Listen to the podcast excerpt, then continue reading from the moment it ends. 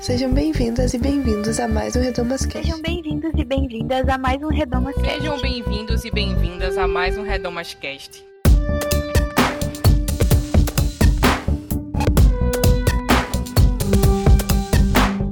Sejam bem-vindos a mais um Redomas Cast. Eu sou Bianca Ratti e no episódio de hoje nós vamos falar sobre indústria gospel. O que, que, te vem à cabeça ao ouvir esse termo? Cantoras e cantores de música gospel que assinam contratos com grandes gravadoras, se apresentam em programas de televisão e têm as suas canções em trilhas sonoras de novelas? Ou você pensa também nas editoras de livros, nas inúmeras variações de Bíblias, tipo aquelas para crianças, a Bíblia da criança, a Bíblia do adolescente, a Bíblia da mulher, do homem, do missionário, do pregador? E os cursos? As marcas de roupa ditas modestas, as joias, as caravanas de viagens, as feiras e exposições, e tem até sex shop voltado para o público evangélico. Tudo isso movimenta a economia brasileira, compondo essa indústria, esse mercado religioso evangélico. Segundo a Associação de Empresas e Profissionais Evangélicos, a ABREP, em 2018, a música gospel foi a responsável por 20% do mercado fonográfico brasileiro, gerando 2 bilhões por ano em vendas. Dados da mesma pesquisa mostram que o Brasil é o segundo maior mercado cristão do mundo, perdendo apenas para os Estados Unidos. E foi pensando nisso que nós decidimos convidar a Magali Cunha e o Leonardo Gonçalves para conversar sobre esse tema. Eu agradeço muito a participação dos dois, então espero que vocês gostem desse programa. Mas antes de irmos a ele, vamos para os recadinhos de sempre. Primeiro recado: este é o programa número 100, o centésimo Redomascast. Gente, eu nem acredito que a gente chegou aqui. Que loucura! Mas eu preciso dizer que na verdade esse não é o programa 100 do Redomascast. e a culpa disso é minha. Acontece que um dia, na hora de nomear os programas, eu acabei pulando um número e em algum lugar aí dos números a gente pulou um. E esse aqui, na verdade, é o programa 99, não sei, mas aí ia ficar muito estranho renomear todos os programas e a gente fez a seguinte combinado. Quando a gente chegasse no programa 100, a gente iria gravar um episódio perdido sem número para contabilizar de fato o número real de programas que a gente já produziu. Então fiquem aguardando aí esse programa perdido. E se você quer ouvir os outros 98 Redomascast, você pode acessar o nosso site projetoredomas.com. E se você quiser que esse programa continue no ar, que não só os nossos programas, mas os estudos bíblicos, os materiais que a gente produz gratuito para download e todas as outras campanhas e outros conteúdos que a gente produz no projeto Redomas continuem no ar, a gente continue fazendo isso. Você pode colaborar financeiramente com o projeto Redomas entrando lá no nosso site e clicando na aba Apoie, você vai ser redirecionada para a plataforma Catarse, que é onde a gente faz o nosso financiamento coletivo, e você pode contribuir a partir de R$ reais mensais. Outra forma de apoiar o nosso trabalho é nos seguindo em todas as redes sociais, arroba Projeto Redomas, e também comentando e dizendo o que você achou desse episódio, compartilhando ele com várias pessoas. E é isso, quero agradecer a todos vocês ouvintes redomers que estão conosco nesses 99, 100, vai, 100 programas que a gente já produziu e construiu e a gente tem novidades e quer continuar fazendo isso aqui que a gente faz com tanto amor, melhor e mais para vocês, para construir junto com vocês mais conteúdo, mais pensamento crítico, mais mudança nesse ambiente cristão brasileiro. É isso e fiquem agora com o programa. Começando mais um Redomascast, hoje com convidados muito especiais. Então, eu já quero começar com a apresentação de uma convidada que já esteve aqui no Redomascast, que a gente gosta muito de recebê-la. É muito bom poder te receber de novo, Magali. Você pode se apresentar para a gente, por favor? Sim, eu sou Magali Cunha, sou jornalista, sou professora e pesquisadora na área da comunicação social, relaciono meus estudos às mídias, aos processos de comunicação, às religiões, já há muitos anos. E atualmente eu estou trabalhando como pesquisadora do Instituto de Estudos da Religião. e como jornalista responsável, editora do coletivo Bereia, Informação e Checagem de Notícias. É um prazer estar aqui. Perfeito. O Coletivo Bereia faz um trabalho importantíssimo, sempre, mas especialmente nesse ano de eleições, a gente precisa ficar muito atento às, tipo, às notícias nesse mundo uh, gospel nesse mundo. Vamos falar gospel porque é o, nome, o título do programa, né? É, mas aí também temos aqui nesse programa um convidado que nunca participou, que a gente está muito feliz em receber, que é uma pessoa que a gente admira muito, muito querida para gente. Léo, por favor, se apresenta, Leonardo Gonçalves. É, então, eu sou Leonardo Gonçalves, eu sou cantor, minha, na minha descrição, na minha bio, eu sempre coloco cantor brasileiro de música religiosa. É claro que é apenas uma parte do que eu faço, eu, eu também, enfim, tenho algum trabalho. É, minha área acadêmica é a teoria literária, eu estou fazendo um mestrado no mesmo lugar onde eu fiz graduação, que é o departamento é de estudos da linguagem da Unicamp, é, e o meu trabalho está eu estou falando sobre tradução de Bíblia, mas é, isso acaba envolvendo também uma série de questões de hermenêutica, virada linguística, etc. Eu estou tentando criar umas, umas pontes aí que, que alguns. Que, quer dizer, me parece haver um vácuo em relação a quem efetivamente traduz as Bíblias de modo confessional e é, os estudos de teoria de tradução. Né, que por acaso foram muito influenciados por pessoas que estavam pensando em tradução de Bíblia a dizer, o Paul Ricoeur, quando ele escreve sobre tradução, ele está preocupado com tradução de Bíblia. Ben, é, Walter Benjamin, quando escreve sobre tradução de Bíblia, ele está dentro do contexto da tradução do Buber e Rosenzweig. Né? É, e foi, foi um grande debate no começo do século XX. Né? E esse debate, em muitos sentidos, começou com a preocupação sobre tradução de Bíblia, né, a linguística tomou seu rumo, né, com a virada linguística, etc, etc. E hoje em dia as pessoas que traduzem Bíblia é, parecem estar muito desconectados de toda essa reflexão que rolou um pouco mais de 100 anos atrás.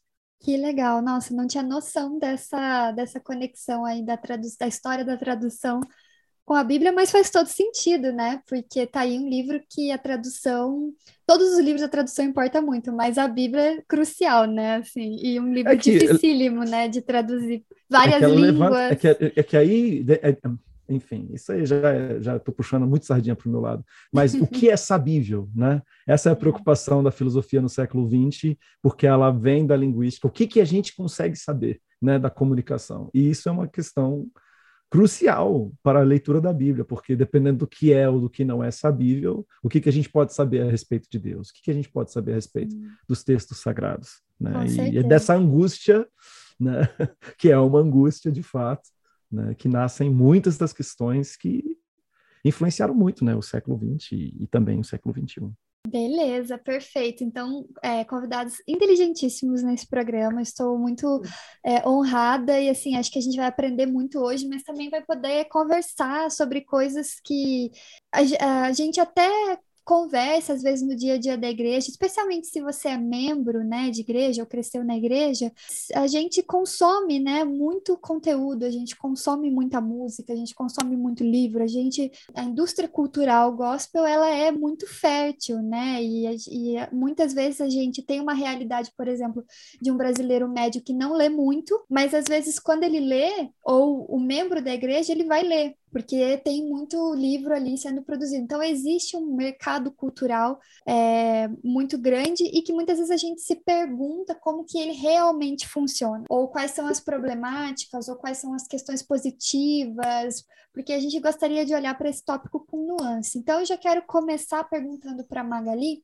quais são as transformações no campo evangélico que permitiram a expansão ou a explosão como você traz no seu livro, e aí se você quiser falar um pouquinho do livro também para contextualizar para o pessoal que não conhece, então como que acontece ou como que, que transformações que permitem essa explosão da indústria gospel? Então, o livro Explosão Gospel é o resultado da minha tese de doutorado do ano de 2004, eu fiz a tese na Escola de Comunicação e Artes da USP, da Universidade de São Paulo. É, foi um estudo de quatro anos, que, na verdade, foi a acumulação de vários anos de trabalho que eu tive no campo da comunicação, com as igrejas, com o movimento ecumênico. Eu trabalhei por muitos anos numa organização chamada Coinonia, Presença Ecumênica e Serviço, e convivendo com grupos mais diversos, então fui acumulando muita coisa, né?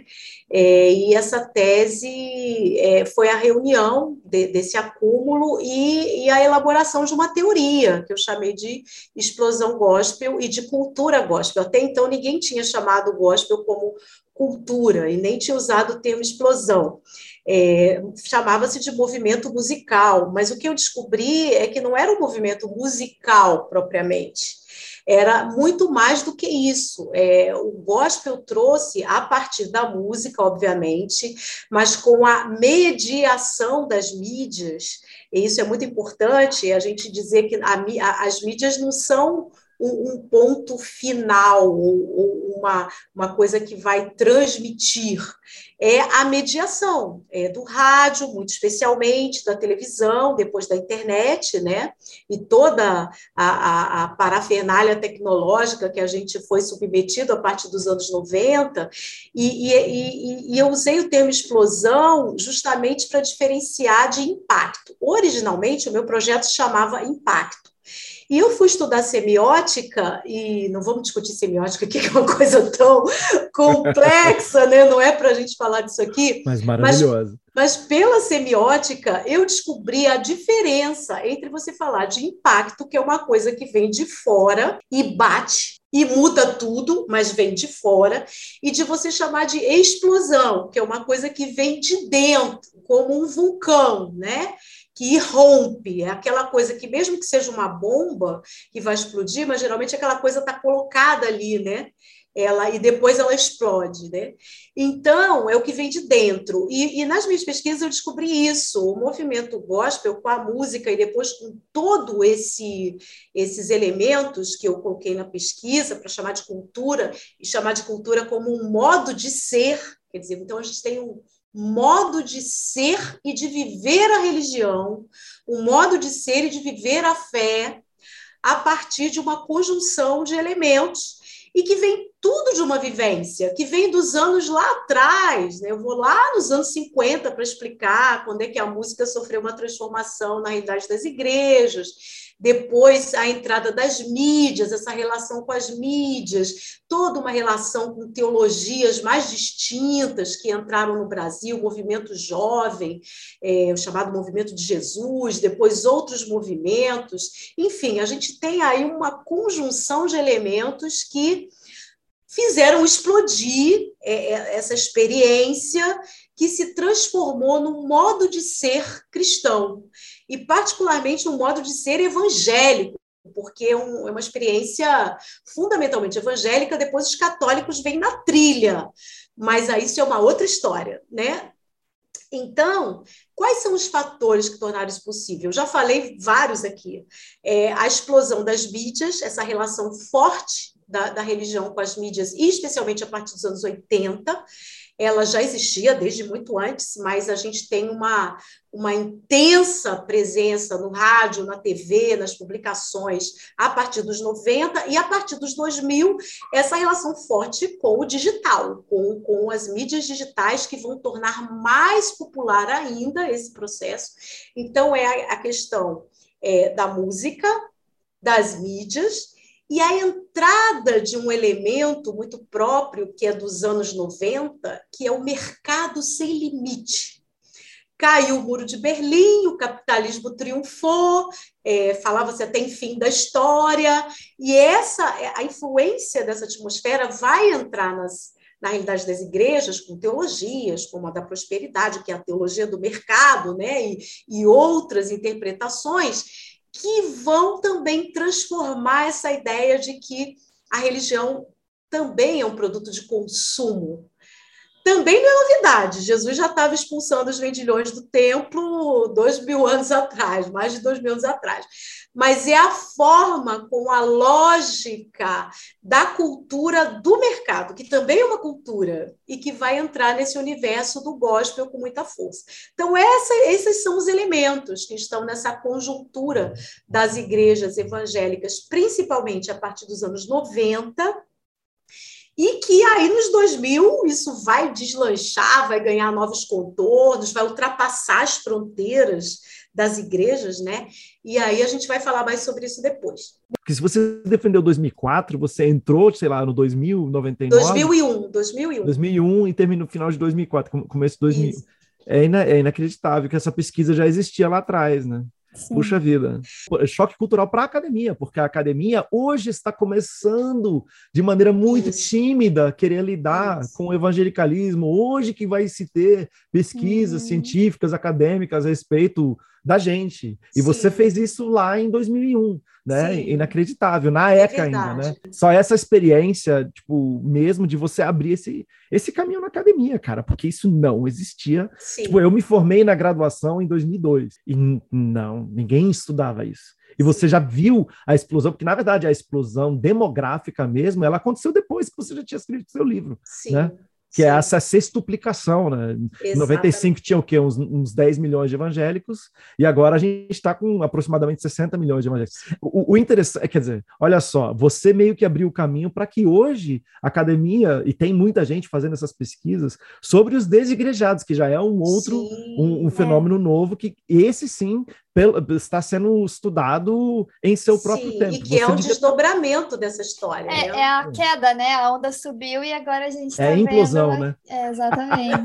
é verdade. É, como eu sou, eu tô, tô, bem mais nova, então eu ia comentar que durante a minha, da minha infância até o final da minha adolescência, eu consigo lembrar claramente da mudança que teve no número dos evangélicos e como isso foi. Eu lembro de uma matéria, eu acho que foi da revista Veja.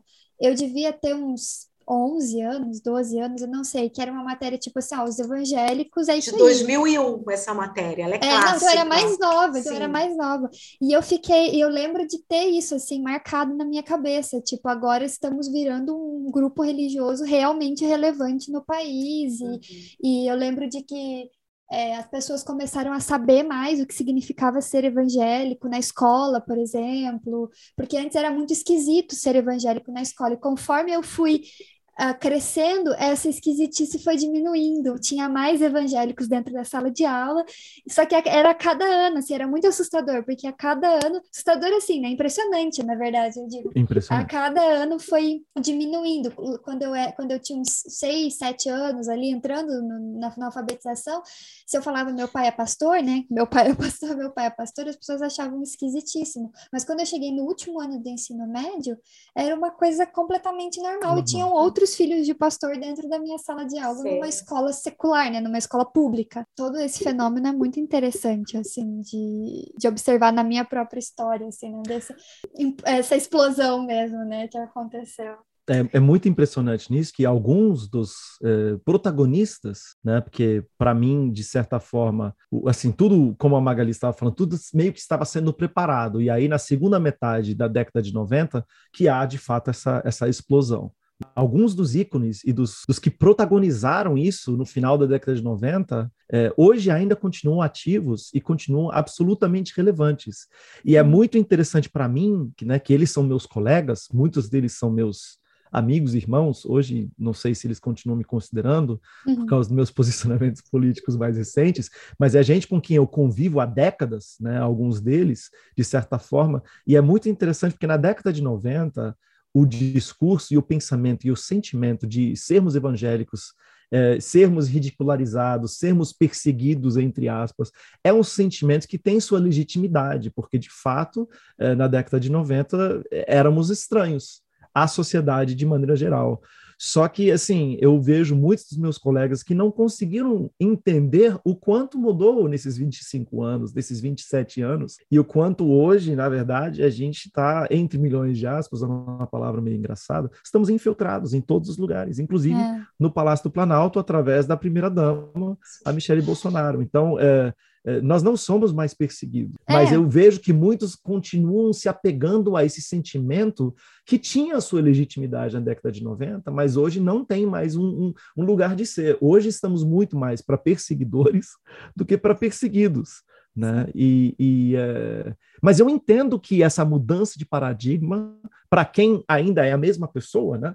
É, é, e viveu o tempo entre milhões de aspas de, não vou dizer perseguição, perseguição é uma palavra muito forte, mas do estranhamento em relação à nossa figura, nosso modo de ser, eu entendo que as pessoas tem, que esse, terem vários deles ainda serem os mesmos protagonistas, que isso dificulte mesmo, de fato, eles conseguirem ter essa visão a, a respeito de nós mesmos ou de si mesmos, é. É, de que realmente é, tudo ao nosso. Se, se nós não mudamos, e eu ainda acredito que nós mudamos muito, né? nós evangélicos no Brasil, mas mesmo que nós não mudamos, todas as relações de poder que nos cercam, elas mudaram.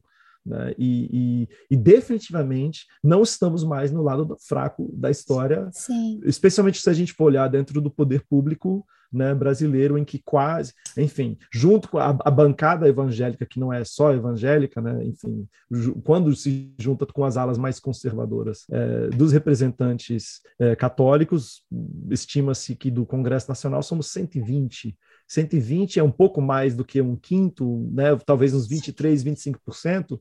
Só que, como é uma galera bastante é, unida, vamos dizer, é, é, difícil passar qualquer coisa, né? Sem passar por nós. Né? É.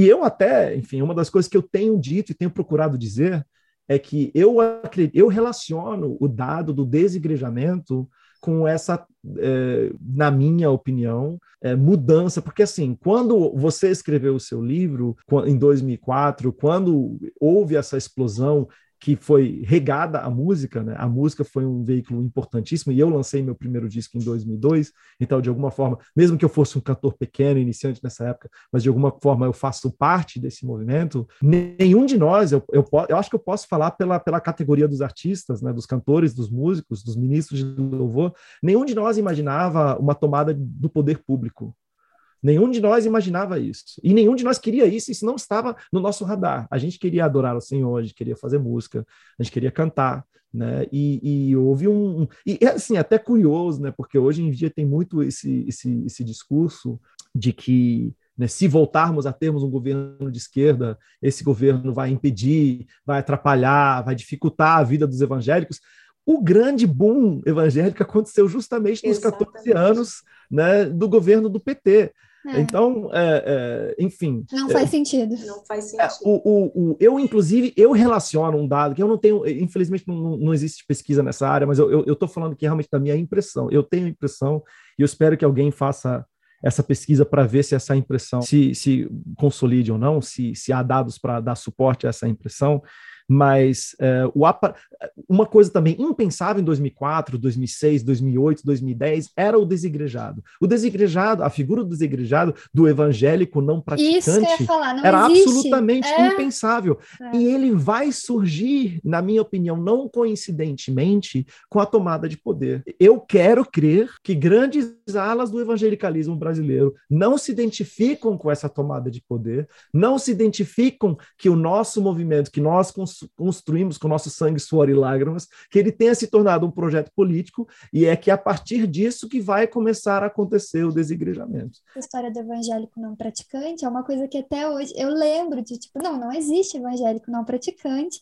não faz sentido isso. Isso evangélico... era coisa de católico, né? É, o evangélico ele é praticante, Exatamente. né? Não existe, não tem como ser, né? A gente falava, não tem, não tem como ser. Eu estava conversando agora nos últimos é, é, Big Brothers que, que aconteceram, como nos últimos três teve um momento em que ocorreu quase uma célula, um pequeno grupo no início do programa.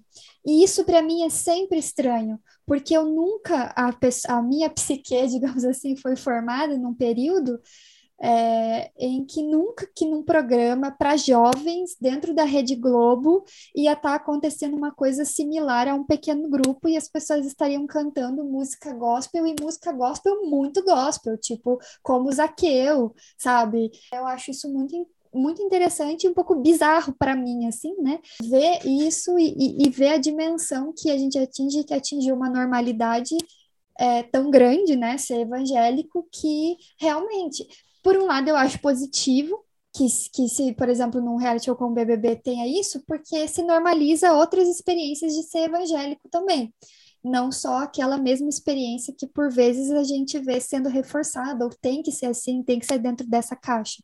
Mas, por outro lado, a gente, a gente analisa o que levou isso a acontecer e é um pouco assustador de fato. Eu escrevi a minha tese, esse fenômeno do desigrejamento ainda não era, é porque ele vai aparecer com mais nitidez no censo de 2010. É aí que vai aparecer pela primeira vez essa categoria que no censo é evangélico não determinado, é assim o IBGE classificou. E os primeiros estudos são a partir daí de 2010 e, e, e, e eu, e e eu comecei a estudar isso, mas eu tive que parar porque eu mergulhei nessa história de política e parece que eu não vou sair mais do jeito que a coisa vai. É, então, abandonei um pouco essa é, esse olhar dessa da, da, questão cultural, né? E os desigrejados entram aí com uma questão cultural, mas em cima do que o Leonardo falou e você falou, Bianca, eu acrescentaria, pelo que eu comecei a observar ali nos 2010, que não é só a questão da tomada de poder. Eu diria que a própria cultura gospel criou os desigrejados, porque há uma, uma multidão de pessoas é, decepcionadas com o aspecto mercadológico, né? não só político. Eu conheço o um movimento lá, eu era professora na Faculdade é, de Teologia em, em 2010, São Em 2010, então, provavelmente o político ainda não era tão forte. Ainda não era, já, já existia a bancada então, evangélica, né? com toda essa pequena, característica. modesta. Isso, mas não tinha. Sem 2010 eu coloco até como paradigma na questão política, porque foi a eleição de Dilma aí que vem toda a polarização começa ali, né, é, em 2010 e tal.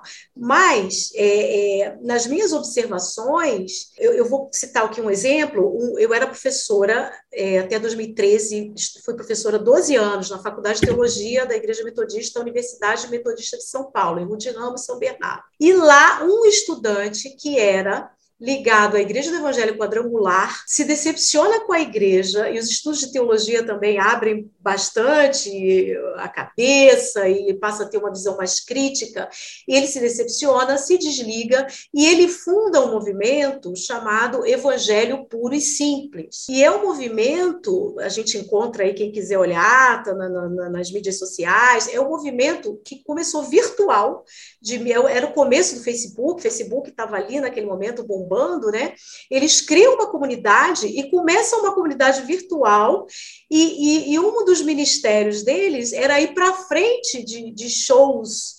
É, com característica muito mercadológica, para essas feiras de produto gospel, eles iam com faixa, queremos o evangelho puro e simples, e às vezes chamavam até a polícia para tirar eles de lá. E, e, esse grupo permanece, né?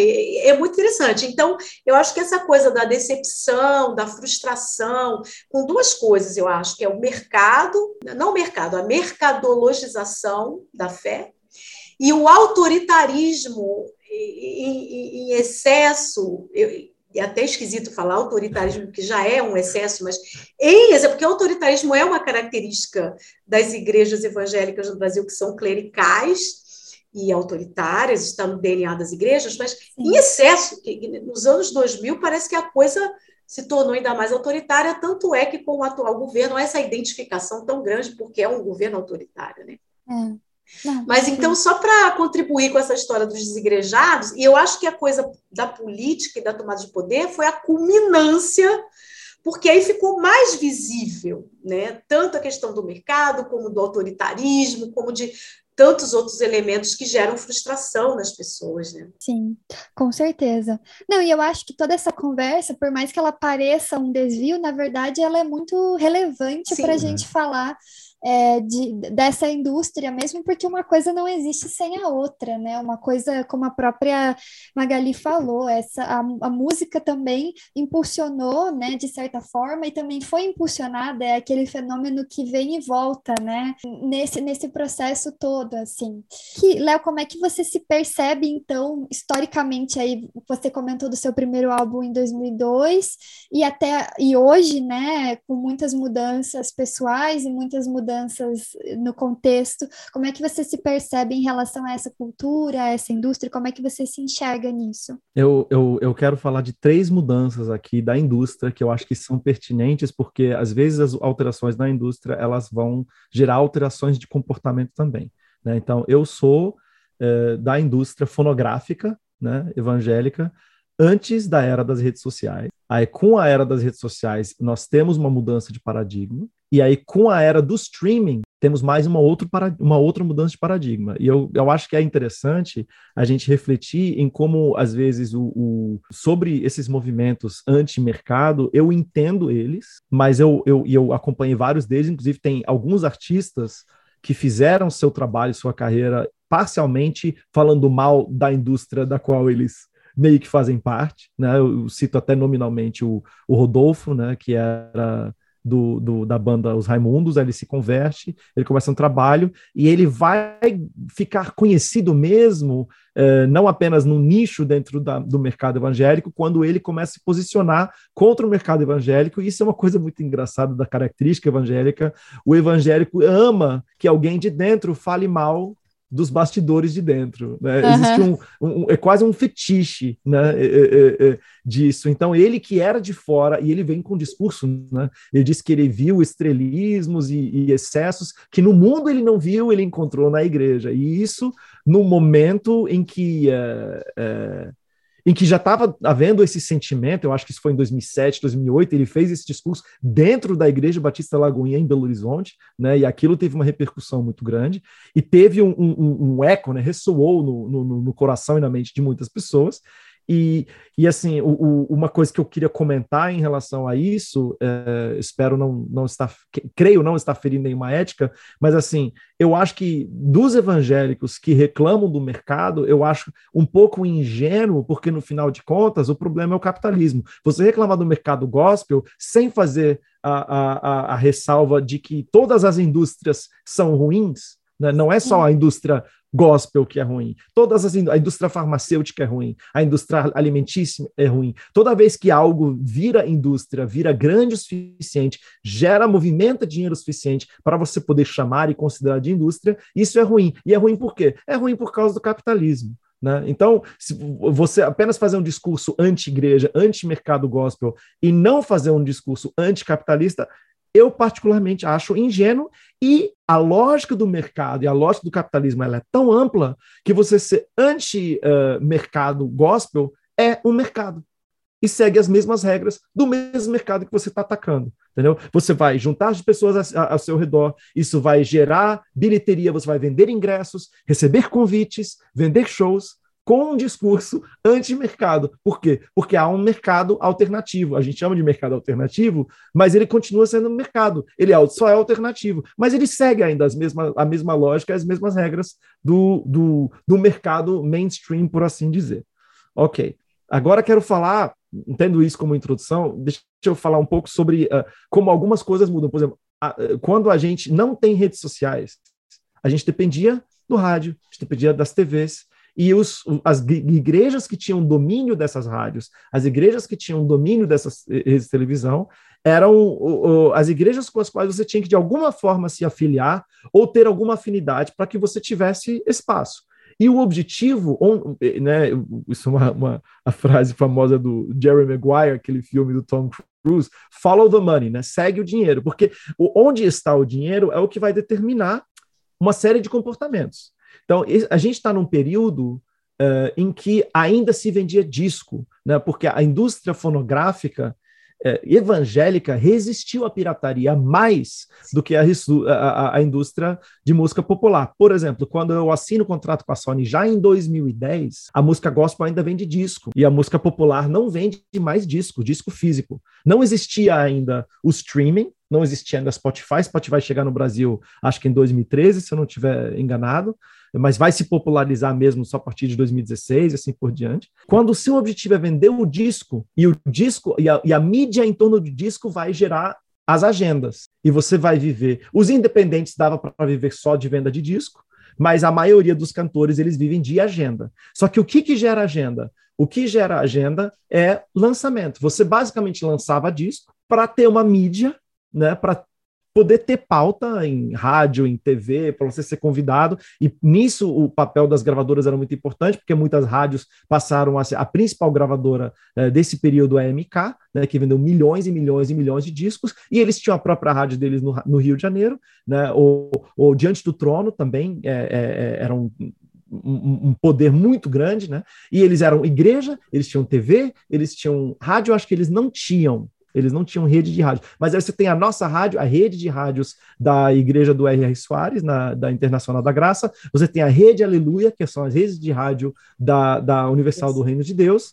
E, e, e, a, e, esse é o período em que as gravadoras, as principais gravadoras evangélicas, são confessionais, são denominacionais. E o objetivo final é vender o disco. Você faz a mídia para vender o disco, a gravadora ganha dinheiro, isso gera agenda para você, para você viver de agenda, porque, né, não sei quantos de vocês sabem disso, mas é, isso tanto na música popular quanto na música religiosa, basicamente 90% do, do, do, do dinheiro que o fonograma gera fica com a gravadora e 10%, 12%. Hoje no digital tem gente que já ganha 18%, 20%, 22%, mas não, não, não passa disso, né? O, o bolo grande fica com a gravadora que faz o investimento. Entram as redes sociais muda a dinâmica. Por quê? Porque agora você depende menos. Ainda existem as rádios, ainda existem as televisões, as, ainda existe a indústria de massa, mas existe agora uma maneira de você se conectar diretamente com o seu público.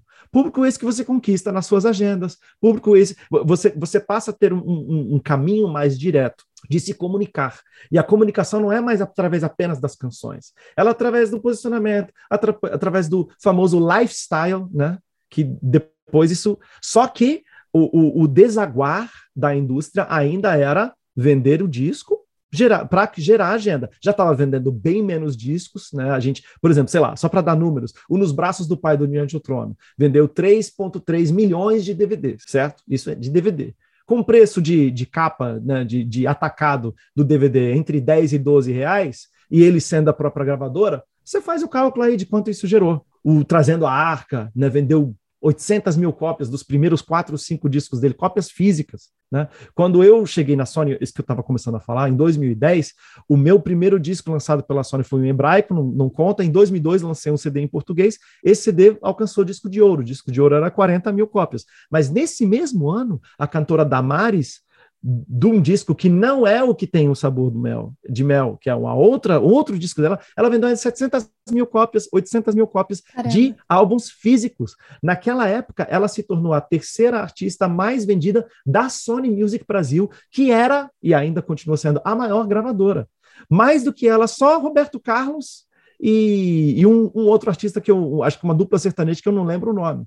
Né? Então, nessa época, o market share da música gospel chegou a 18%. 18% de market share. Nos Estados Unidos, o market share da música gospel nessa época era de 6%. Mas por quê? Porque a gente estava vivendo um, uma situação irreal no sentido de vendermos disco físico quando isso já tinha acabado, porque a pirataria entrou em 2002, 2003, 2004, etc, etc.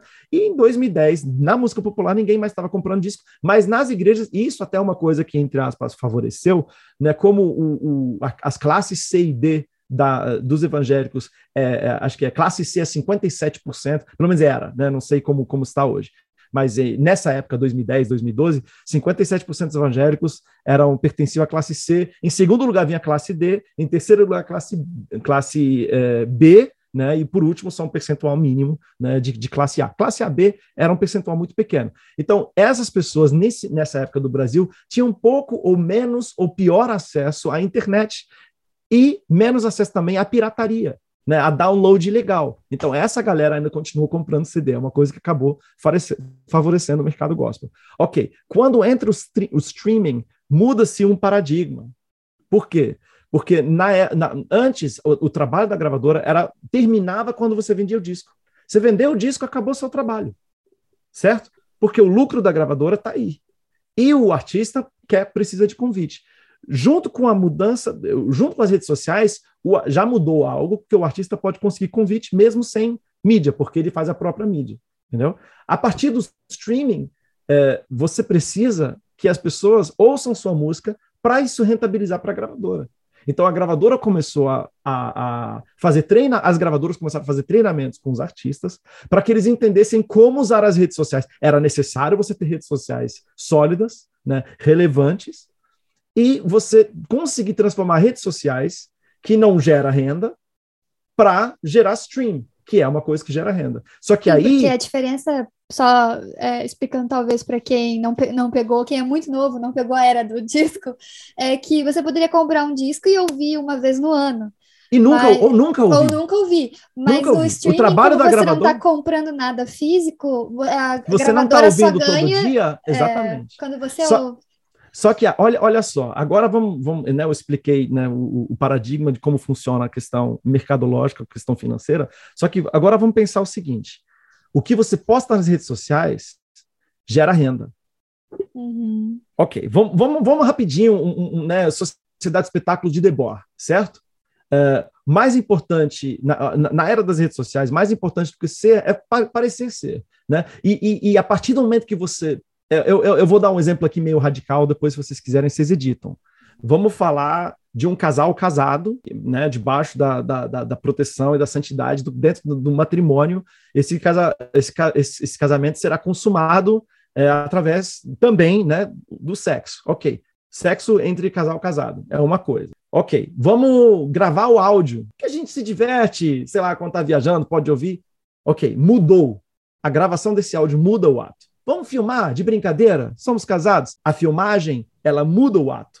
Vamos filmar para postar? É mais uma mudança. Vamos filmar para postar para rentabilizar o vídeo. Vamos filmar para postar para rentabilizar o vídeo e para gerar convite para palestra ou para fazer, sei lá, qualquer outra coisa. Toda vez que toda vez que um novo elemento mercadológico entra, isso modifica profundamente o, o, o, o, o fato de se fazer. E eu, eu sou uma pessoa totalmente paranoica em relação a isso. Por exemplo, das minhas redes sociais, não tem foto minha, não tem foto da minha mulher, não tem foto da, do, do, meu filho. É, é, e o jogo das redes sociais e o jogo do algoritmo te joga para você publicar essas coisas, porque é isso que vai te dar engajamento, é isso que te vai dar relevância dentro das redes sociais. Só que agora, é, olha, olha o tamanho do problema.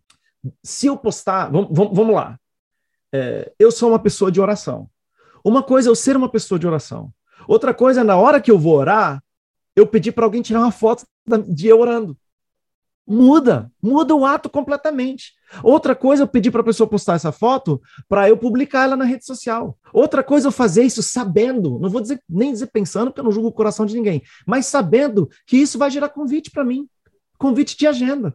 E, e, e, desculpa, eu entrei no, no, no, no Facebook em 2007, eu entrei no Twitter em 2009, eu sou um, quer queira ou não, sou um profissional das redes sociais. Eu sei exatamente o que funciona, mas eu tenho que me questionar o tempo todo o que, que é ético eu fazer. Porque eu sei exatamente que verso bíblico publicar, quando publicar. Eu sei exatamente é, é, é, que tipo de foto publicar de uma apresentação minha para gerar isso, aquilo, aquilo mais. E isso tudo vai se transformar em dinheiro, quer queira ou não. Entendeu? Então, eu sou um, um eu, na verdade, eu sou um crítico das redes sociais ao ponto né, de dizer que é, ser humano algum foi feito, né, nós cremos em Deus, então ser humano nenhum foi criado para ter a relevância que alguns de nós hoje temos. Né? É uma coisa que faz mal. É um, é, é, é, é um mal necessário. Redes sociais são um mal necessário para qualquer profissão hoje em dia entendeu? O que, que me incomoda mais dentro dessa configuração, né, gospel, mercadológica, tal, tal, é que uh, ela não é encarada como mal necessário. Inclusive, números de redes sociais e relevância nas redes sociais é tido por muitos como selo de aprovação divina. Sim. Sendo que, na verdade, é, pode ser apenas saber fazer. Estratégia. E não é difícil ter estratégia, porque, assim, o público evangélico, alguns setores do público evangélico, mais talvez do que outros setores da sociedade, eles querem acreditar naquela mentira que você está contando nas redes sociais. Então, assim, não é uma galera que desconfia, é uma galera que quer acreditar na, na, que você tem a vida perfeita, que você é abençoada por Deus, é, é, que você não tem problemas, que ou mesmo quando você tem problemas, você teatralizar esses problemas eh, de modo a, a, a, que gera um engajamento e, e, que o engajamento vai gerar dinheiro para você. Né? Então, uhum. assim, é, tem uma frase que me marcou muito, que um amigo meu postou há muito tempo atrás, que eu acho que resume um pouco desse dilema, porque eu não tenho solução, tá? Eu estou aqui só colocando o problema, porque não tem, é um dilema para o qual não existe solução. A solução é se questionar todos os dias: estou sendo ético? Porque também não adianta falar, ah, então eu vou virar as costas para esse mercado e, e, e, não vou mais, vou, sair fora, vou fazer outra coisa, não vou fazer isso. Falei, tá bom, então você vai deixar para aqueles que sabem jogar. né? Você vai deixar para. Você vai. Se você abdica do espaço que você tem, se é que você tem algum, você vai acabar deixando os que são inescrupulosos e que não se questionam esse tipo de coisa, que eles dominem completamente esse, esse ambiente. Né? Então, assim, é, é, a minha busca é por, por me questionar. Toda vez que aparece uma nova rede social, tentar analisar como isso vai mudar a dinâmica, como isso é, é, tem impacto sobre a minha vida, como que eu faço para não, eu, porque eu não posso também separar minha vida pessoal da minha vida profissional, porque eu sou um ministro do evangelho, um ministro da música, se você quiser usar esse termo, né? além de um profissional da música também. Mas eu não, eu não, não é separar a minha pessoa do meu trabalho, não é, não é esse deslocamento, mas é como, como sobreviver, né, com uma, alguma sanidade mental e com alguma integridade, né? E é um desafio, né? E, mas a frase que eu queria citar do meu amigo é: cuidado um, no afã de ser autêntico. Né? Isso tem a ver acho, com redes sociais de maneira geral, mas eu quero aplicar para esse contexto de, de, religioso das redes sociais. No afã de ser autêntico, cuidado para não se transformar numa caricatura de si mesmo. Porque o que eu vejo de muitos, muitas pessoas hoje, de maneira geral, isso extrapola o, o, o gospel, né? são caricaturas delas mesmas. Você cria uma persona e aí você fica preso a essa persona, sei são lá, personagens, né? É. Personagens. Na verdade, o questionamento vem assim: eu fazer o que funciona, não necessariamente eu fazer o que é certo. Ainda mais Sim. dentro de uma metodologia, de uma mentalidade capitalista e neoliberal. Sim, mas o que eu ia pontuar é que, assim, às vezes não é nem o indivíduo, por exemplo, da Maris, vamos colocar aqui, que está administrando a rede dela que acho que é isso que é, tem um nível aí a mais de complicação ética, para não dizer outra coisa, que é contratar especialistas. É, alguém pode dizer, não, mas é, fulano nem, nem toca né, na rede dela. Mas aí que tá, é a rede mas dela. É em nome de. A, re, é a rede de. é uma extensão de você. Sim. Então, assim, sei porque tenho pessoas que convivem, etc. Existem agências dedicadas claro, a tratar, claro. que têm portfólios inteiros tratando das redes sociais de pessoas dentro do meio gospel, porque como porque isso faz, como você falou mas, aí da crítica do capitalismo, é, faz é, parte da, do jogo da indústria. É um trabalho indústria. que existe. Exatamente, é um trabalho que existe, tipo, se se vai ser no sertanejo, se vai ser no pop, no funk ou no gospel, se a indústria funciona dessa forma, esse trabalho existe porque existe essa demanda que o Léo bem colocou, que as pessoas palavra, querem, né? A palavra-chave já foi dita, que é a questão ética, que é, que é uma dimensão humana do estar vivendo neste mundo. A gente, é, essa questão que, que Léo fala de estou me questionando o tempo inteiro, isso é a demanda ética que a gente tem. Tem gente que não está questionando o tempo inteiro, vai indo é. É, com a onda e tal. Agora, quando a gente fala de gospel, a gente tem, tem uma ética a mais aí, que é a ética da religião. Né? Porque ética... uma coisa é o lucro pelo lucro, outra coisa é o lucro em nome de Deus. Exatamente. Putz, cara, aí ferra tudo. Porque aí tem a ética cristã, que aí que, que, tem que ser colocada junto com essa ética de todo mundo, né? Que é um elemento a mais e que entra em vários campos, que não é só essa coisa das aparências, né? Que Léo está falando que é uma coisa muito significativa, mas eu diria também da superficialidade dos conteúdos, é, conteúdos que são é, criados para vender, né? Assim, é, para conquistar, para movimentar as redes para movimentar as redes. Exatamente. E aí, e aí, inclusive, dentro desse contexto, é importante a polêmica, porque a polêmica que vai isso, dar engajamento. Exatamente. Entendeu? E isso é feito de maneira, não vou dizer nem consciente, mas sistemática, sim, por parte de muitos dos, dos, dos meus, dos meus colegas. Né? E, e, e, infelizmente, e aí que tá o detalhe. Só que assim, ó, aí você vê, eu, né, com a minha formação e com minha mentalidade, né, com minha compreensão da sociedade e das desigualdades da sociedade e a origem dessas, dessas desigualdades, seria muito mais fácil eu aderir, vamos dizer, para usar um chavão que eu acho que todo mundo vai entender do que eu estou falando, o evangelismo, o evangelho do coaching, em que todos os números favoráveis, na verdade, são aprovação de. Aí seria fácil ser ético. Se eu cresce dessa maneira, se a minha religião fosse dessa maneira, né? inclusive temos vários, é, é, é, temos vários do, dessa galera do coaching, da autoajuda. Tivemos esse ano o Pablo Marçal, né, chegando de helicóptero no ginásio, de poste do helicóptero até entrou de poste dentro do ginásio, estava tocando o louvor e ele batizando em nome do Pai, do Filho e do Espírito Santo, né? É, com o ginásio lotado em Goiânia. A, a, minha questão aqui não é a pessoa do, do, do, Pablo Marçal, ou a intenção do coração dele, ou se ele vai ser salvo, não.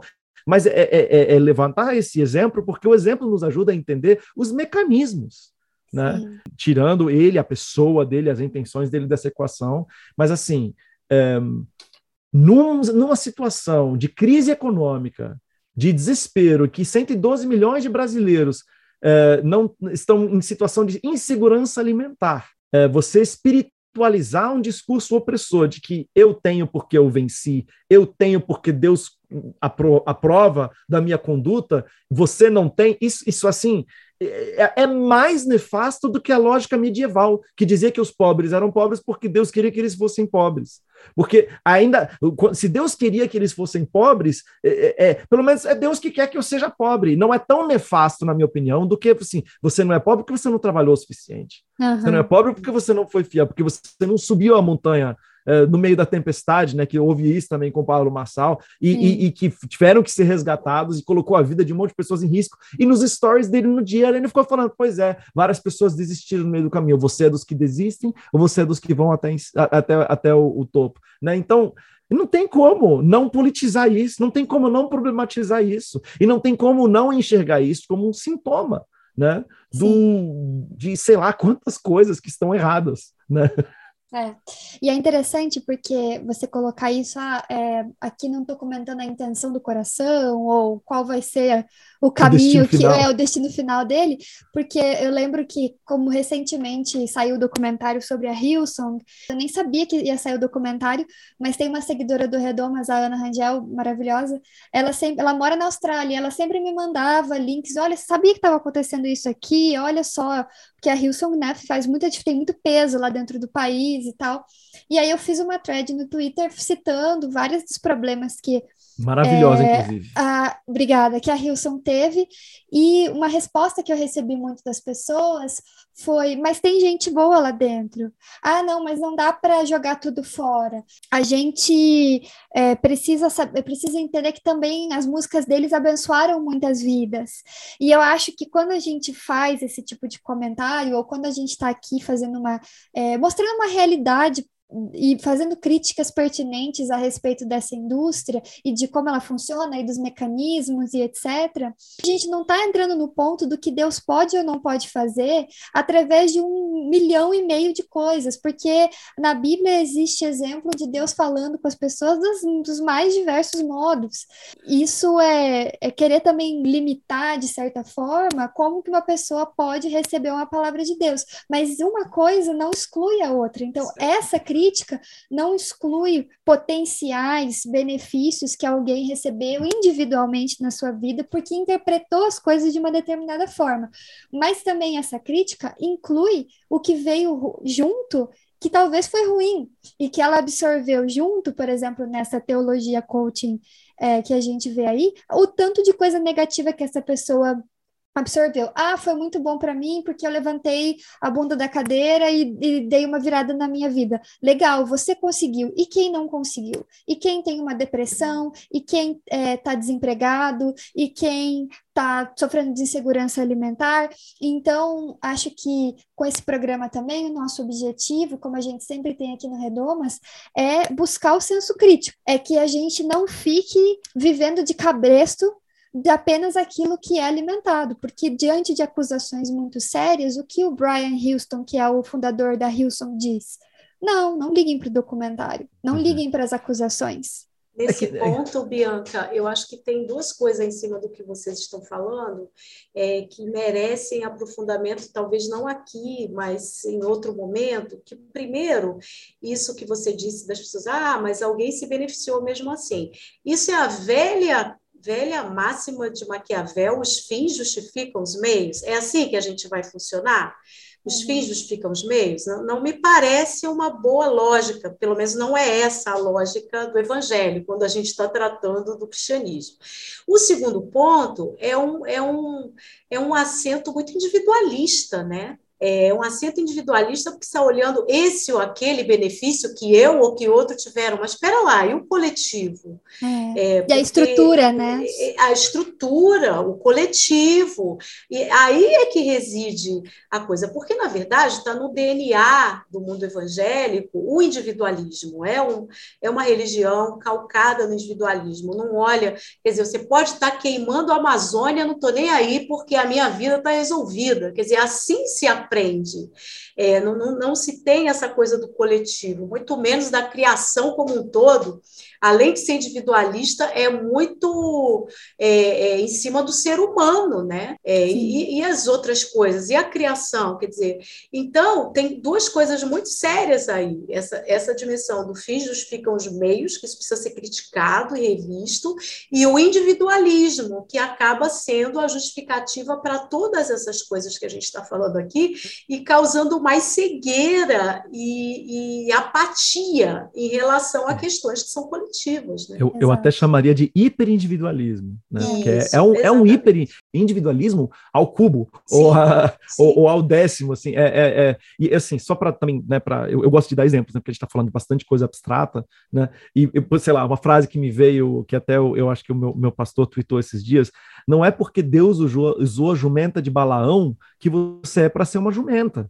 Exatamente. Não, o, o Deus usar ou não, não é selo de aprovação. Nunca foi. Né? Deus usar ou não, Deus usou o rei Ciro da Babilônia. Isso não quer dizer que Ciro é o exemplo a ser seguido. Né? Isso tem a ver com a visão também que a gente tem de soberania. E isso, só que essa que está na lógica, né? o, o, o, sucesso, ou Deus usar como selo de aprovação. Deus usa as situações mais adversas. Isso Agora, não quer dizer que ele queria que aquilo tivesse acontecido. Quando vê esses exemplos todos, eles são sempre longe distantes de Jesus. Jesus nunca é dado como exemplo, porque é raramente esses exemplos são dados em cima do evangelho de Jesus, que veio para romper esses paradigmas todos e dizer, olha, agora é tudo novo, não é colocar remendo velho em coisa nova, né? E aí raramente Jesus é colocado como paradigma e os evangelhos são colocados como exemplo. A gente vai lá em Jumenta, vai lá no rei da Babilônia, vai lá no não sei quem, no rei X, no, na experiência Y, mas e o evangelho, que é a referência, o que tem que ser a referência? E aí a gente tem uma crise, né? Sim. Porque o evangelho é, é não é protagonista estava conversando com, com, meus pais aqui essa semana de Páscoa, né? É, eu acho que a gente tem esse hábito de, enquanto cristãos, reencenar a morte de Cristo, né? Reencenar a crucificação. E por mais que, como evangélicos, a gente dê uma ênfase na, na ressurreição, não sei se mais ou menos que, que os católicos, porque também eu nunca tive experiência católica para dizer, mas a gente dá sim uma ênfase na ressurreição enquanto evangélicos mesmo assim a gente reencena e a gente vê aquele sofrimento e tal. E aí saiu recentemente, acho que na Folha, esse estudo do, de um pastor dizendo que então Jesus teria sofrido é, abuso sexual, o que se a gente pensar não é nada improvável, considerando que ele foi torturado e uma das formas de tortura, desde que o mundo é mundo, são torturas relacionadas com a questão sexual, tanto que o pastor utilizou de estudos de ditaduras aqui na América Latina, né? O que é muito interessante. Aí eu falei para os meus pais, por que ao longo da minha infância e adolescência nessa reencenação do sofrimento de Cristo, é, não fui ensinada a enxergar nesse sofrimento todos aqueles que sofrem. Por que, que a gente reencena se não é para isso?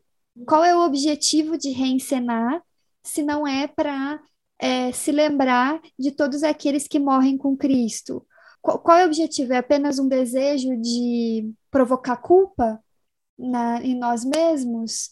É, não querendo diminuir de maneira nenhuma o sacrifício de Cristo, pelo contrário, querendo eh, trazer de novo a relevância, porque é, a gente reencena por uma razão. E aí eu fiquei me questionando. Então, essa tua fala Magali me, me faz pensar muito sobre todo esse essa teologia individualista, aonde eu reenceno a morte de Cristo, é, não para pensar em todos aqueles que morrem com ele todos os dias. Isso quem faz é a mangue, é, acho que foi a Mangueira, né, que fez do Carnaval Sim. de 2020. Foi isso que eles fizeram lá, nos lembrar quem que morre com Cristo na Sexta-feira Santa.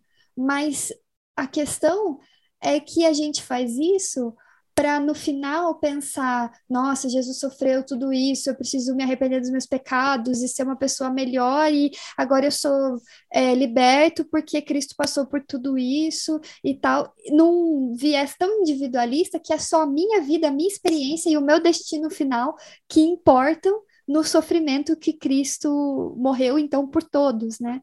Então, eu acho que tem uma dimensão tão grande que é até difícil de Claro que deve, deve ter pessoas que estão estudando isso e estão falando sobre isso, mas assim, é até difícil é, de realmente é, compreender as dimensões desse individualismo. E aí é claro que vira uma indústria gospel, porque esse individualismo, individualismo já é tão dado que combina com o capitalismo, né? Vai de lado, não, não faz uma junto. oposição, nasce, nasce junto, junto, não tem é, O Léo já falou aí, é tudo nasce a mesma junto. coisa. Tá é que esse hiperindividualismo, ele vai nascer com a reforma.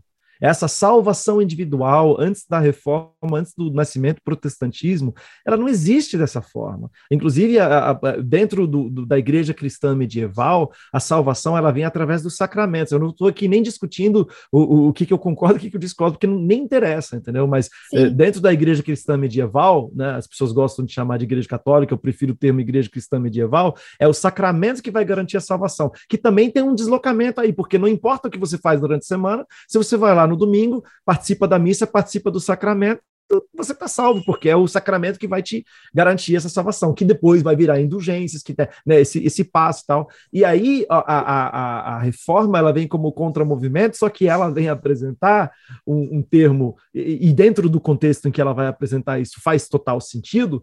Enfim, tudo tem vantagens e desvantagens, né? E, ele, ela vem com essa coisa da salvação individual intransferível a gente sabe disso, isso não é segredo nenhum, há incontáveis estudos sobre isso, né, que inclusive a maneira com que o Martinho Lutero se posicionou, que a, a reforma protestante de Martinho Lutero na Alemanha, ela foi também um movimento político, né, anti-Roma, anti-monarquia, é, só que no caso aí ele se, se juntou com, com, com, com a nobreza, enfim, tem uma série de, de, de desdobramentos políticos aí, mas uh, ah, um, há muitas pessoas que vão, assim, é bem nessa época também que começam a, a começa a haver a, a, a, escravidão de propriamente dito, ela já existia um pouquinho antes, mas é, tudo, tudo vai acontecer no século XVI, né? As grandes navegações, o, o início do, do, do da, da, escravidão, né? a Revolução Industrial, logo em seguida, é, 100 anos, 150 anos depois, a Revolução Industrial, depois a Revolução Tecnológica. Né? A imprensa, né? A imprensa, tudo isso é, nasce junto. Né? O capitalismo, o nascimento do capitalismo, há quem diga, né, e não pouca gente que diga que o, o, capitalismo nasce aí junto com a questão da salvação individual intransferível. Né? É. é aí que você vai. Porque antes era aldeia. Mesmo na Europa, antes era, era aldeia, era, era, era tudo muito mais comunitário entendeu? E aí, com a urbanização também, as pessoas saem do campo, indo para, indo para a cidade, com a riqueza que vai ser produzida é, através da Revolução Industrial, etc, etc. Aí você vai ter o, o, a, a, a, família também foi diminuindo. Antes era o clã, depois era, era a família morava todo mundo na mesma casa, três, quatro gerações, né? E, e aí você tem a urbanização até o ponto de que você mora sozinho. Né? Quantas pessoas hoje não moram literalmente sozinhas, nem moram com os pais? Né? Então, é, é, enfim, tem um. Na, nasce junto. Perfeito. Eu quero então encerrar fazendo duas perguntas que eu acho que é uma eu acho que é bem legal a gente falar, porque também se conecta muito com essa questão política, né? Que um, desde 2012, no governo Dilma, a cultura gospel definida como manifestação cultural se tornou beneficiária da Lei Rouanet. E aí, Magali, é, como é que você entende é, essa inclusão? É, como uma manifestação cultural? Quais são as implicações disso, é, do gospel e enquanto arte na reprodução do mercado evangélico? Eu acho isso muito positivo. É, O gospel faz parte é, da cultura no Brasil como outras expressões culturais. É, dentro do campo da religião, a gente tem o turismo religioso, que é coisa antiga, a gente tem arte sacra, a gente tem uma série de elementos que estão cobertos por leis é, de patrimônio histórico, leis de promoção cultural. Por que não a música é, como uma manifestação, como outras formas musicais? Né? Então, eu acho positivo, é muito bom. O que tem que ser questionado é o que a gente já falou aqui, é, em torno da lógica de mercado, da ética, e que não vale só para o gospel, né? vale para todas as manifestações artísticas, é, as religiosas aí incluídas. Então, é, é, a gente tem que valorizar a arte religiosa em todas as suas manifestações. Com a hegemonia católica, desde o tempo da colonização, passou a se ver arte religiosa só no universo católico. Quer dizer, a gente tem um universo evangélico, com muitas expressões, inclusive turismo religioso, agora também avançando, né? E a gente tem a, a arte das religiões de matriz africana, as religiões orientais que estão no Brasil. A grande questão de tudo isso passa, aí a gente precisa discutir isso à parte. É como é que essa proposta de lei entra no governo Dilma, tem um oportunismo de certos grupos religiosos querendo capturar eleitores, votos evangélicos, aí entram propostas para beneficiar os evangélicos. Quando a gente olhar isso junto com as outras manifestações de arte religiosa também e defender que outras manifestações também tenham os mesmos direitos, aí a gente está num patamar democrático muito bacana e de valorização da arte religiosa muito bacana. Mas a gente precisa defender que outras propostas colocadas também sejam assumidas em relação a outros grupos religiosos, e isso não tem acontecido. Uma coisa que eu queria, que eu acho importante problematizar, é evidente é, que cultura gospel também é cultura, né? Isso é uma coisa que não, não, não, não deve ser, é, acho que nem, nem, nem, nem é muito questionada. Um adendo que eu colocaria que é muito difícil fazer na música cristã, na música gospel de maneira especial, é que assim, é, nenhum proselitismo religioso deve ser feito com dinheiro do Estado. Perfeito, entendeu? E eu acho perfeito. que aí falta linguagem, inclusive, eu, assim, eu tive várias situações, existe uma possibilidade de igrejas, denominações, através da lei Rouanet, é, fazerem um trabalho que beneficie, que traga mais fiéis a eles, né, de modo a terem um dízimo mais alto, etc, etc, etc. Eu, eu só quero mostrar como é difícil Sim. no meio cristão, em que temos artistas que são de denominações ou donos de igreja ou herdeiros de, de ou fazem parte de conglomerados de denominações que são independentes e como isso é complicado. Eu sou a favor, sim, de cultura gospel poder eh, ser um, abrangido por uh, pela Lei Rouanet, muito embora também eu, eu creio, até onde eu sei, de todos os meus colegas, uh, vários conseguiram aprovar projetos pela Lei Rouanet, mas ninguém conseguiu captar. É, Depois. é isso que eu ia falar, não é, é tão um simples problema. a Lei Rouanet. As pessoas ninguém, acham que a Lei Rouanet eu, é dinheiro solto, mas é, não é bem assim. Eu, eu ouso dizer que ninguém do meio gospel, pelo menos nenhum artista relevante do meio gospel, conseguiu, de fato, usufruir das benesses da Lei Rouanet, até onde eu saiba. Né? E eu, dos grandes, eu conheço praticamente todos, e, e esse tipo de, de, informação teria sido espalhado para, inclusive, dar o caminho das pedras para que outros fizessem o mesmo. Perfeito. Mas até onde eu sei, ninguém conseguiu quebrar o, o muro da, da, aprovação, sim. Muitos projetos aprovados, nenhum conseguiu captar, porque aí, enfim, tem outros desdobramentos que são complicados. Mas eu queria realmente chamar a atenção de que o Estado, de alguma forma, precisa uh, de gente cristã que entende as linguagens e as nuances para ajudar a, a, a, escrever essa lei de tal maneira que denominações não possam se aproveitar dela Sim. de modo a aumentar os seus impérios, quer seja na comunicação, uh, uh, uh, é, é, que realmente é, é, é só, só, que, enfim, em outras áreas isso também é difícil, né? Porque a Lei Rouanet é uma lei maravilhosa, mas é uma lei que, que é muito complicada, muito complexa e que, infelizmente, deixa muitas brechas, né? Há quem diga né, que a arte a, a ser patrocinada pela Lei Rouanet não deveria ser arte que não é comercialmente viável, né? Porque se ela é comercialmente viável, então ela não precisa de suporte do Estado para existir. Só que aí você vai entrar na definição do que, que é viável, uhum. né? E, enfim, são desdobramentos infinitos. E eu acho que pode e deve haver sim um, um debate público um pouco mais aprofundado, com mais nuances a respeito das leis de incentivo de maneira geral. Eu acho que houve leis de incentivo, sem ser a federal, que é a Lei Rouanet, estaduais ou municipais, eh, que conseguiram se beneficiar uh, dessa inclusão da cultura gospel dentro do, do, das secretarias de cultura. Mas Lei Rouanet, até onde eu sei, ninguém conseguiu, não. Então, para encerrar, a gente pontuou aqui uma série de críticas necessárias, críticas que precisam ser feitas.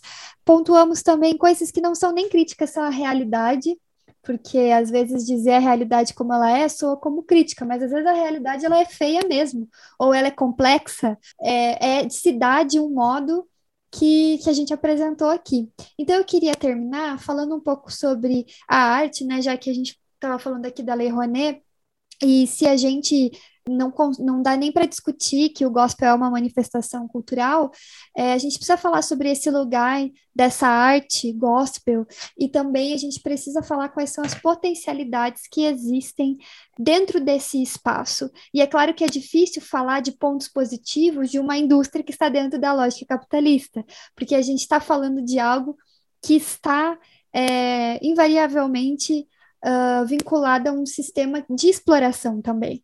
Mas o que eu quero propor aqui com essa última pergunta é a gente falar sobre uh, potencialidades da própria arte em si, que no final acaba virando produto. Né, e, que no, e, e, das pessoas que estão envolvidas em fazer isso, né? É, acho que uma coisa que muitas vezes as pessoas não sabem, pessoas que não estão dentro desse meio, é a qualidade, por exemplo, musical que a gente tem. A gente tem coisa que não, alguém poderia dizer que não tem tanta qualidade? Sim, mas a gente tem muita qualidade musical dentro do gospel. É, a gente faz muita coisa bonita, a gente faz co muita coisa sensível. Então, é, isso é uma coisa que sempre me pegou é, em críticas que se fazem ao gospel, porque eu tive contato com teatro, eu tive contato com instrumentos, eu tive contato com dança, eu tive contato com muita coisa dentro da igreja e muitas vezes se utilizando desses produtos desta indústria. Então, eu queria pedir para o Léo falar um pouquinho, depois Magali pode complementar a respeito disso. Eu, eu vou traçar um paralelo. É, evidentemente que todos nós sabemos como funciona o Hollywood, né? A Hollywood é uma indústria, certo? É, é uma indústria que faz arte, mas é uma indústria. Né? E mesmo assim, Hollywood, vez ou outra, tem a lógica dos blockbusters, tem todo, tudo, tudo que a gente já sabe sobre Hollywood, mas vez ou outra é a própria Hollywood que consegue produzir alguns dos questionamentos mais críticos ao próprio Hollywood. E, e, invariavelmente a gente precisa entender, enfim, essa pergunta que você está falando, eu acho que tem a ver com, com, entra na questão que a gente não precisa aprofundar agora, mas assim, é, a, o que é arte, né? É, o que, que é uma arte boa, né? Porque isso também a gente tem que tomar muito cuidado com essa, essa expressão né, da qualidade da arte, porque por séculos e séculos foi definido de maneira eurocêntrica, colonizadora, etc, etc, né? Um, mas eu gosto de falar em arte uh, entre milhões de aspas boa, entre milhões de aspas ruim, no sentido de arte versus massificação. Né? Tem uma frase do Leonardo Boff que eu gosto muito, que é Jesus de tão humano só podia ser Deus. E eu acho que, é, inclusive está na minha bio, né, a frase que, com que eu busco definir o ministério de Cristo, mas que também se torna o meu lema ao eu, ao eu me propor a fazer arte, é arte deveria é, confortar os perturbados e incomodar os acomodados, ou incomodar os confortáveis. Né? O, na verdade, essa frase é em inglês, né? e, e a tradução literal seria: arte deveria confortar os perturbados e perturbar os confortáveis. Né? Então, é assim que eu enxergo o ministério de Cristo, é, é assim que eu enxergo o fazer arte. E isso também se aplica e é aplicável para o meio cristão. O que essa indústria, o que a massificação gerou de positivo né, é espaço Hoje existem espaços, por exemplo, é, existe o mainstream gospel, de fato, né? Que segue as regras, que segue tendências, que ora é esse gênero musical que está no mainstream, ora é outro gênero musical que está no mainstream. Mas o fato dessa indústria ter se tornado tão grande, tão lucrativa, permitiu que outras formas de arte fossem viáveis economicamente. É, eu sempre brinco dizendo, na década de 90, principalmente no começo da década de 90 ou na década de 80, quem fazia música gospel era louco ou realmente chamado por Deus para fazer aquilo. Em ambos os casos, valia a pena ouvi-lo. Porque mesmo sendo louco, vale a pena, e sendo chamado também vale a pena.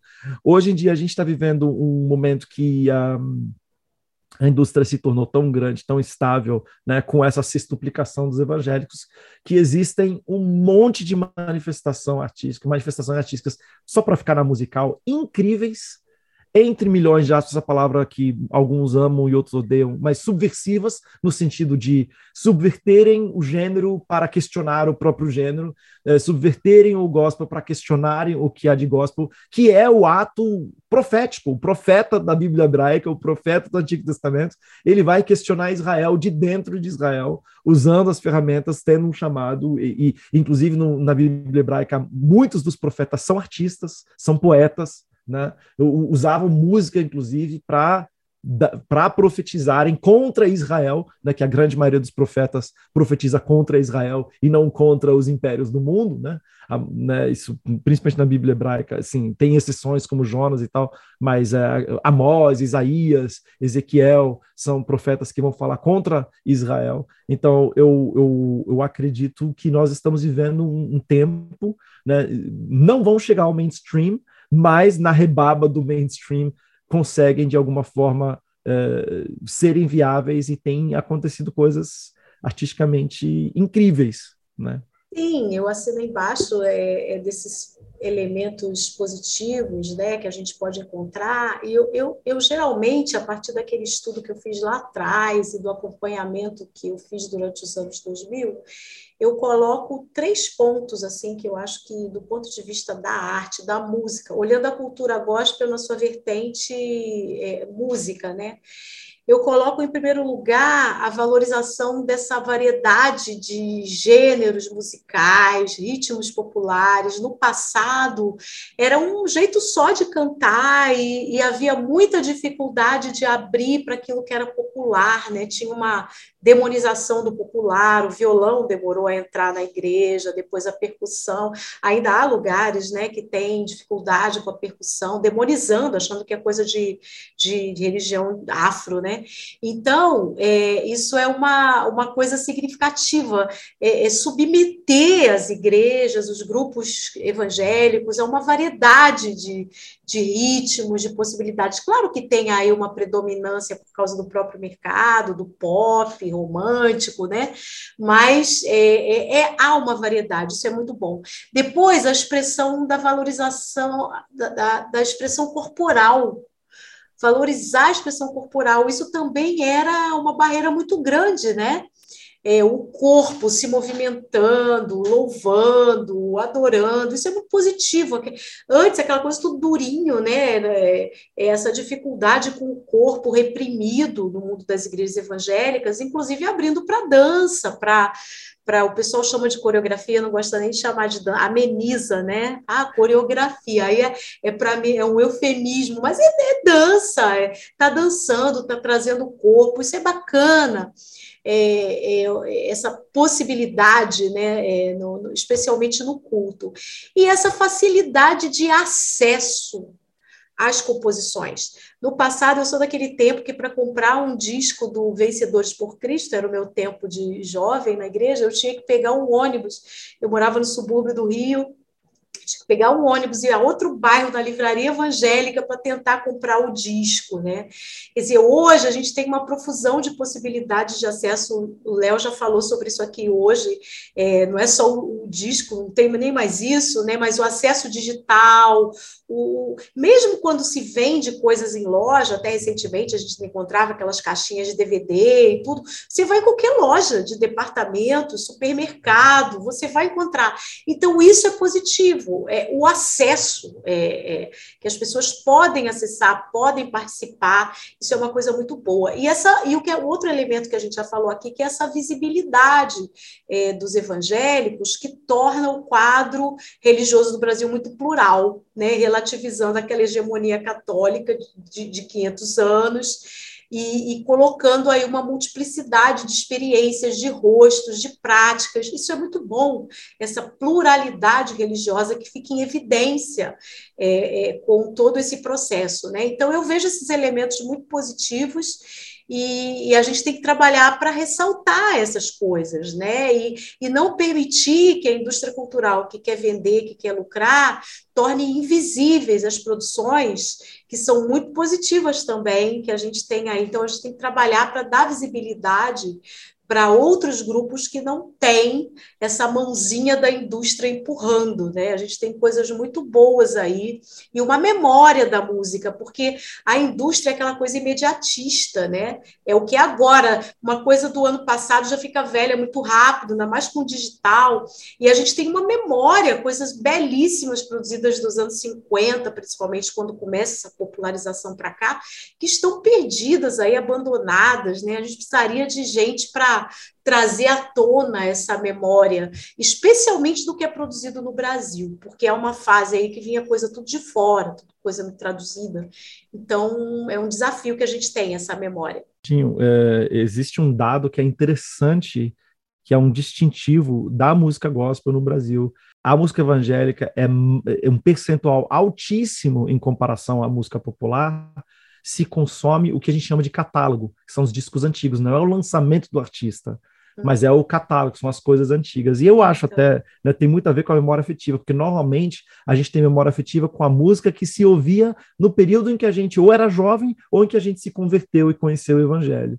Né? Então, nesse sentido também é muito positivo destacar, é, ressaltar esse detalhe específico do que você falou do acesso, né, que hoje basicamente tem acesso a praticamente tudo que foi produzido antigamente. Exatamente né? E a gente pode ter esses, pode é, acalentar a nossa memória afetiva através dessas canções que nos marcaram há 20, 30, 40 ou 50 Maravilha. anos atrás. É isso mesmo. Ótimo, gente, muito obrigada. Foi uma aula estar aqui com vocês conversando. Tenho certeza que os ouvintes também aprenderam muito. Essa conversa poderia durar muitas horas, porque tem pano para manga para falar sobre é, tudo isso, acho que muita coisa acaba ficando de fora também, mas isso é um começo de conversa, né? Um começo, um ponto de partida para discutir tanta coisa. Hoje, quando é uma coisa que a gente se preocupa muito no Redomas e a gente fala muito é que os evangélicos não são um bloco monolítico e que é, para falar sobre os evangélicos precisa ter nuance.